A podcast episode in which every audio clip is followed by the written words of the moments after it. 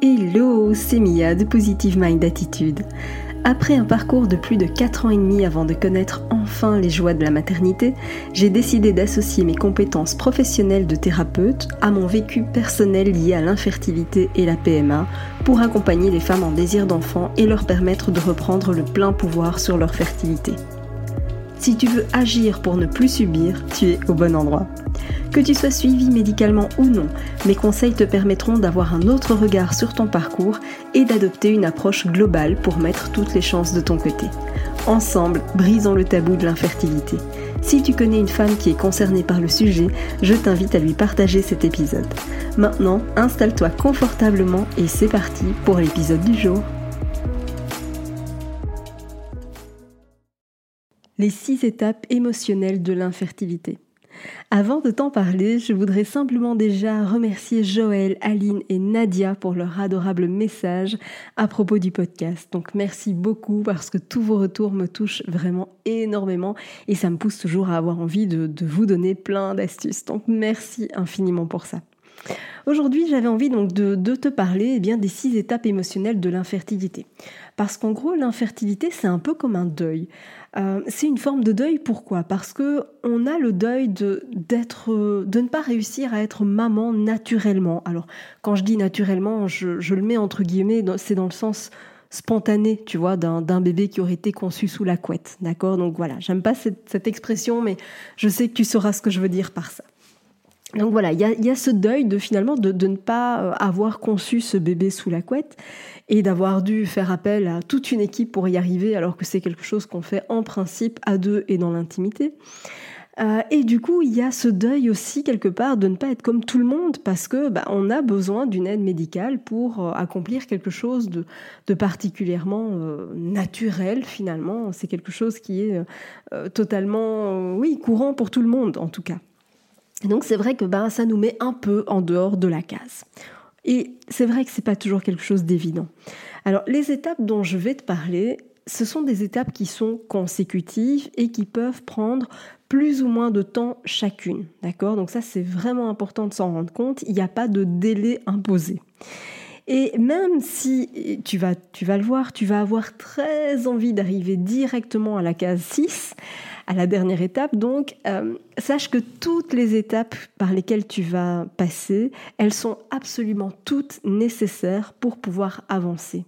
Et que, in fine, quelles que soient les émotions que tu ressens, elles sont donc parfaitement normales et elles font toute partie intégrante du parcours. Ça, c'est vraiment quelque chose sur lequel j'insiste très très fort, c'est que il n'y a pas de, ou de mauvaises étapes, ce sont juste des étapes par lesquelles on passe et c'est tout à fait normal de, passer par là.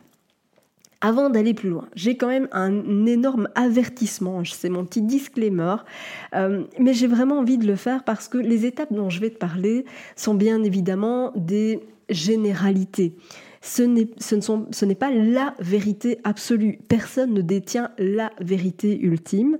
Euh, tu as ta propre histoire. Chacune euh, des personnes qui m'écoutent ici, elle a sa propre histoire. Et donc forcément, tu es la mieux placée pour savoir quelles sont les étapes émotionnelles que tu auras déjà vécues et celles dans lesquelles tu te trouves en ce moment. Donc je compte sur toi pour en prendre, pour les entendre, pour les garder dans un coin de ta tête, te poser la question si oui ou non tu as vécu cette étape-là et comment tu te sens par rapport à ça. D'accord? Mais ça reste, j'insiste, une généralité, au même titre que si on prend un deuil pour le décès de quelqu'un, on va le traverser chacun de manière différente. D'accord? Les étapes sont là, mais les choses se font de manière différente pour tout un chacun. Donc j'insiste très très fort là-dessus. Donc si tu es prête, eh bien, je te propose de démarrer par la toute première étape qui est en réalité le choc. Donc étape numéro 1, le choc. Ça veut dire que quel que soit le diagnostic, la découverte ou l'annonce de ton infertilité, eh bien ça peut être perçu comme un choc particulièrement brutal. Alors tu peux le découvrir et, avoir ce choc à plein de moments de ta vie. Il y a des femmes pour qui ce choc va être très très tôt parce que c'est parfois même dès l'adolescence. Euh, lors d'un examen gynécologique, on se rend compte par exemple d'une malformation de l'utérus euh, et on annonce directement que avoir un enfant sera impossible, voire très compliqué. Ça peut arriver plus tard parce qu'il y a un autre euh, diagnostic à la suite d'un examen, peut-être même qui n'avait rien à voir avec un bilan de fertilité. Donc ce diagnostic peut avoir lieu très très tôt dans, dans notre vie ou peut avoir lieu justement au moment où on est en plein parcours PMA. Parce que là, par exemple, on va annoncer une insuffisance ovarienne les femmes qui vont souffrir de, ce qu'on appelle l'infertilité inexpliquée, alors j'insiste, l'infertilité inexpliquée, c'est pas qu'il n'y a rien, c'est qu'on n'a pas trouvé, d'accord? Ça ne veut pas dire qu'il n'y a rien. Euh, et c'est compliqué parce que du coup, on peut se dire, oui, mais à quel moment il y a, justement, quand on est en situation d'infertilité, à quel moment inexpliqué, à quel moment est-ce qu'il y a finalement cette étape de choc? Eh bien, quand on est confronté à l'infertilité inexpliquée, cette étape de choc, ça vient souvent lorsqu'on est face à un échec d'une insémination ou d'une fécondation. Parce que tout va bien, le, choc est d'autant plus brutal quand on a un résultat négatif euh, à encaisser parce que bah, on pensait que ça allait fonctionner. Tu vois, donc le choc peut survenir à différents moments selon ton parcours. La deuxième étape, c'est le déni c'est très fréquent de vouloir nier en bloc la réalité qui, nous arrive en pleine figure, qui nous est projetée comme ça de, plein fouet et parfois vraiment très violemment. Et donc, on va avoir tendance dans cette étape-là de se dire que c'est pas possible, que ça peut pas nous arriver, pas à nous, pas, à moi, et qu'il doit s'agir quelque part d'une erreur euh, et, et, que c'est certainement pas aussi grave qu'il n'y paraît. C'est parfaitement normal d'être dans cette étape-là si tu es en plein dedans ou si tu l'as déjà vécu par le passé, encore une fois, c'est parfaitement normal. La troisième étape, c'est l'étape de la colère et de la culpabilité. Tu sais, c'est le moment où on va commencer à se questionner sur le mais pourquoi nous? Mais qu'est-ce qu'on a fait de mal pour mériter ça? Pourquoi est-ce que les autres y arrivaient pas nous? Ça, c'est vraiment les pensées qui vont arriver à cette étape-là. Et c'est là qu'on va en vouloir à la terre entière et à tous ceux qui réussissent à avoir des enfants super facilement. Et évidemment, tu t'en doutes, les remarques maladroites de l'entourage vont venir généralement alourdir encore un peu plus tout ce qu'on peut ressentir à ce moment-là et y ajouter une culpabilité supplémentaire dont on se passerait bien. La quatrième étape, c'est l'étape qui est la plus émotionnellement euh, ascensionnelle. Pourquoi? Parce qu'on est dans cette étape de déprime, voire de dépression plus l'infertilité dure dans le temps et plus évidemment on est confronté à des annonces de grossesse et à des naissances dans notre entourage. Moi, je me souviens que, sur la période où j'ai été confrontée à ça, comme ça a duré quand même un laps de temps important, je te passe le nombre d'annonces de grossesse auxquelles j'ai eu droit et de naissance aussi, parce que l'annonce de grossesse c'est une chose, mais il faut se dire que neuf mois plus tard, le bébé est là. Donc forcément, des annonces et des naissances, il y en a eu un paquet. Et certains en étaient à leur troisième, alors que moi, j'avais toujours pas eu mon premier. Donc, c'est clair que c'est fréquent, évidemment, de tomber dans un état de déprime. Et cet état de déprime peut même aller jusqu'à de la dépression. Cet état-là, il est passager. Et en tout cas, j'ai envie de te dire qu'il doit impérativement être passager. Si tu vois que cet état-là dure dans le temps, il est vraiment essentiel de te faire accompagner pour en sortir. C'est d'ailleurs à noter, hein, j'en profite aussi pour, pour dire qu'au passage, le fait de prendre des antidépresseurs ou de n'importe quel autre produit similaire risque de nuire aussi à ta fertilité. Et donc je sais que cette étape de, de déprime, voire de dépression, c'est une étape qui est particulièrement redoutée et en même temps, je pars du principe qu'il faut parfois savoir toucher le fond pour pouvoir remonter. Donc j'espère que ça, ça va faire écho chez toi si tu en es à cette étape-là. La cinquième étape, c'est l'étape de l'acceptation. Alors attention parce que je t'entends déjà. Cette étape-là, l'acceptation, ça ne veut pas dire qu'il s'agit de renoncer. C'est pas ça que ça veut dire. D'accord? Je te parle pas du tout de renoncement, je te parle d'acceptation. C'est cette phase qui va te permettre finalement de prendre conscience de tout ce que tu traverses et d'avancer sereinement en faisant des choix qui vont être éclairés.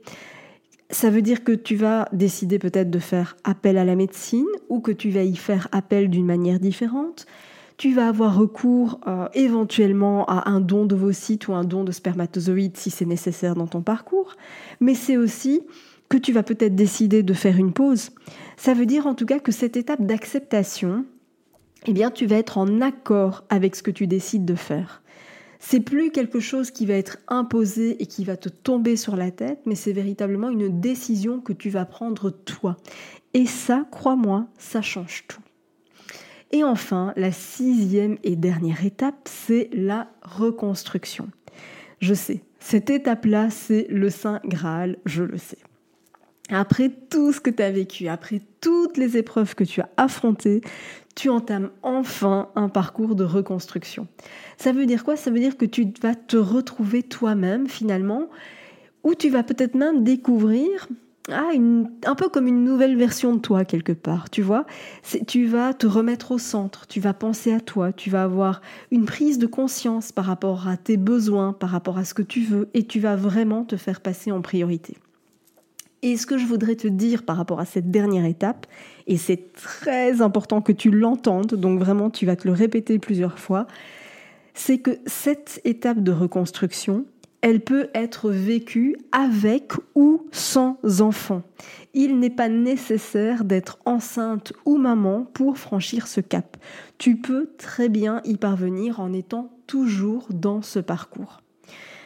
Les femmes qui ont suivi mon accompagnement peuvent en témoigner. Tu vas d'ailleurs trouver énormément de témoignages, notamment sur ma page, euh, sur mon compte Instagram, euh, mais pas uniquement. Tu en trouveras aussi sur le site, etc. Mais elles sont super nombreuses à avoir atteint ce stade alors qu'elles étaient toujours en PMA. Donc tu vois, c'est pas nécessaire de devenir maman ou d'être enceinte pour justement arriver à cette étape de reconstruction. C'est parfaitement possible, même si tu es encore et toujours dans ce parcours. Les six étapes émotionnelles dont je t'ai parlé euh, aujourd'hui, elles sont, je les ai reprises dans le livre qui s'appelle Les montagnes russes de l'infertilité. C'est mon deuxième livre. Euh, je t'invite évidemment à aller le découvrir et tu trouveras le lien dans le descriptif de cet épisode. Merci d'avoir écouté cet épisode jusqu'au bout. Si tu veux aller plus loin et bénéficier de plus de conseils, télécharge maintenant mon guide offert sur positivemindattitude.fr. Pour encourager ce podcast, merci de mettre une note et ou un commentaire sur ta plateforme d'écoute. Je te dis à très vite pour un prochain épisode.